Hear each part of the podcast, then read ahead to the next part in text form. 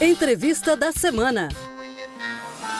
Boa tarde, promotor Eduardo Paladino, tudo bem? Tudo bom, boa tarde. Doutor, os alunos estão voltando às aulas e como ainda estamos no meio de uma pandemia, como é que ficam as cobranças das mensalidades?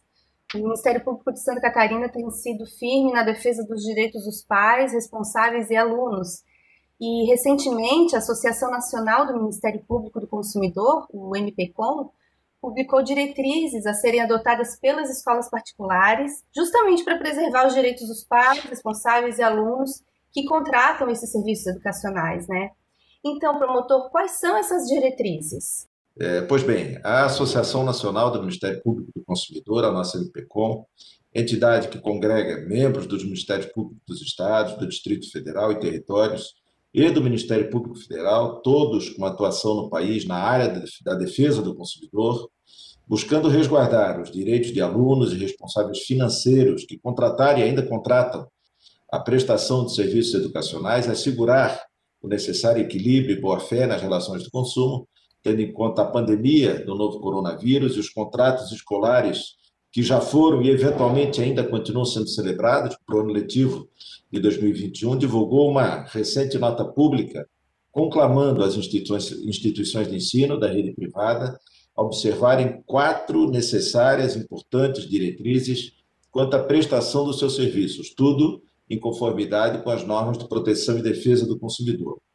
A primeira diretriz é de que essas instituições de ensino cumpram o necessário dever de informação, encaminhando a seus alunos e responsáveis financeiros, divulgando em seu site e também expondo em seu estabelecimento, em local de acesso ao público, o contrato de adesão, contendo informações, informações claras e adequadas a respeito de qual modalidade de ensino, se presencial, não presencial, híbrida, por rodízio ou qualquer outra, está sendo efetivamente cobrada no valor da anuidade ou semestralidade para o ano letivo de 2021.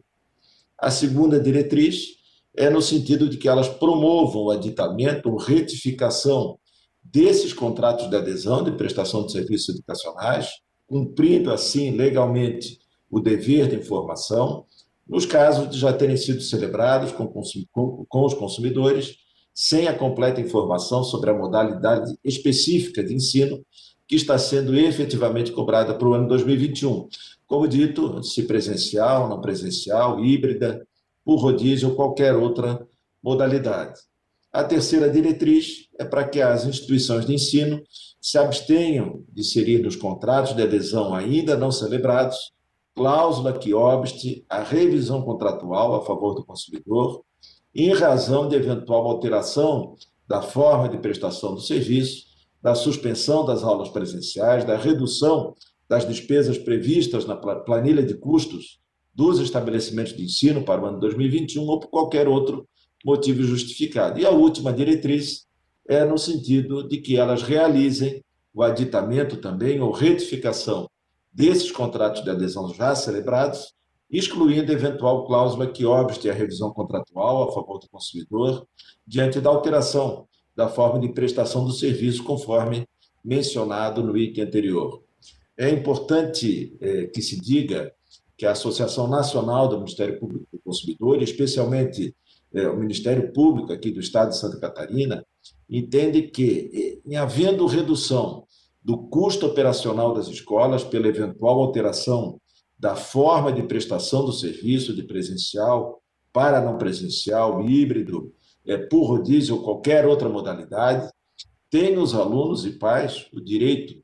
ao proporcional desconto no valor das mensalidades escolares, não podendo, assim, o contrato de adesão firmado, que é aquele é, importante também ressaltar, elaborado é, justamente de forma unilateral pelo fornecedor e sem que o consumidor possa discutir e se insurgir até contra quaisquer cláusulas nele inseridas, não podendo, né, como dito esse contrato, vedar a revisão contratual a favor do consumidor.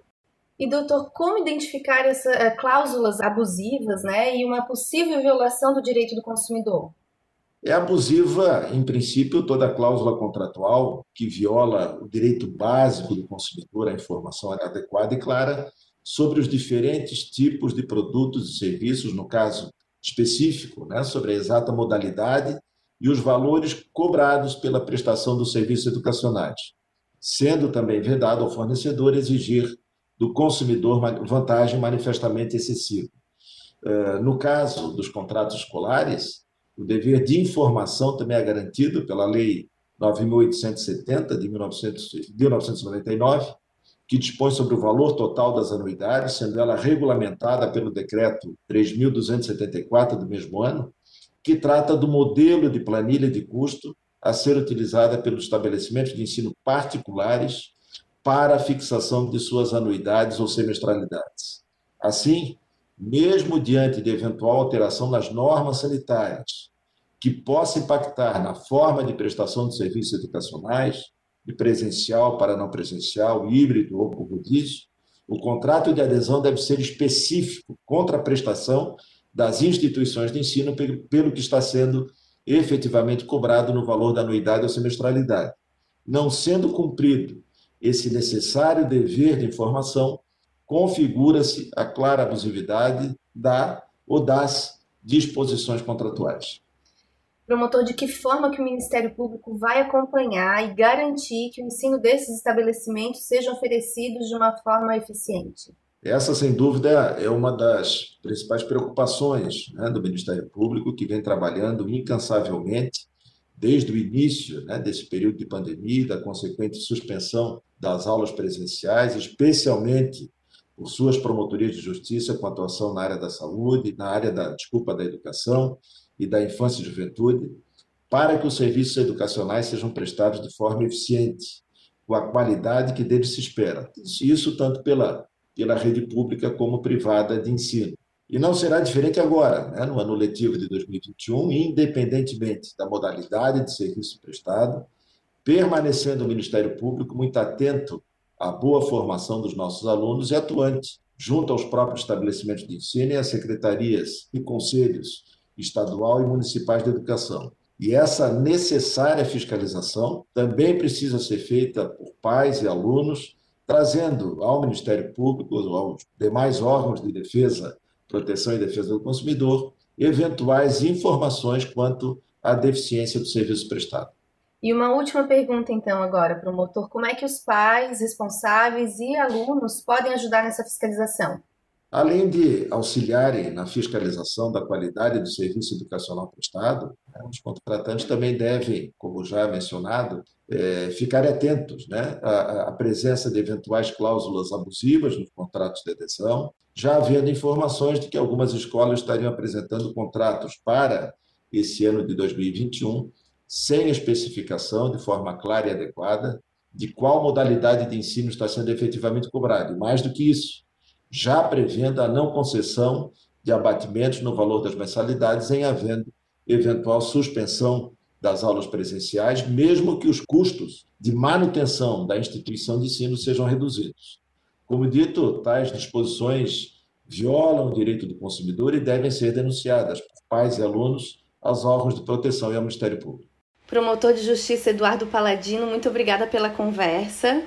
Quem quiser saber mais informações sobre o assunto pode acessar nossa matéria completa no portal mpsc.mp.br. Até a próxima, doutor. Obrigado, Obrigada. até a próxima, é sempre à disposição. Você ouviu Entrevista da Semana. Para saber mais sobre o assunto, acesse o site do Ministério Público de Santa Catarina, www.mpsc.mp.br.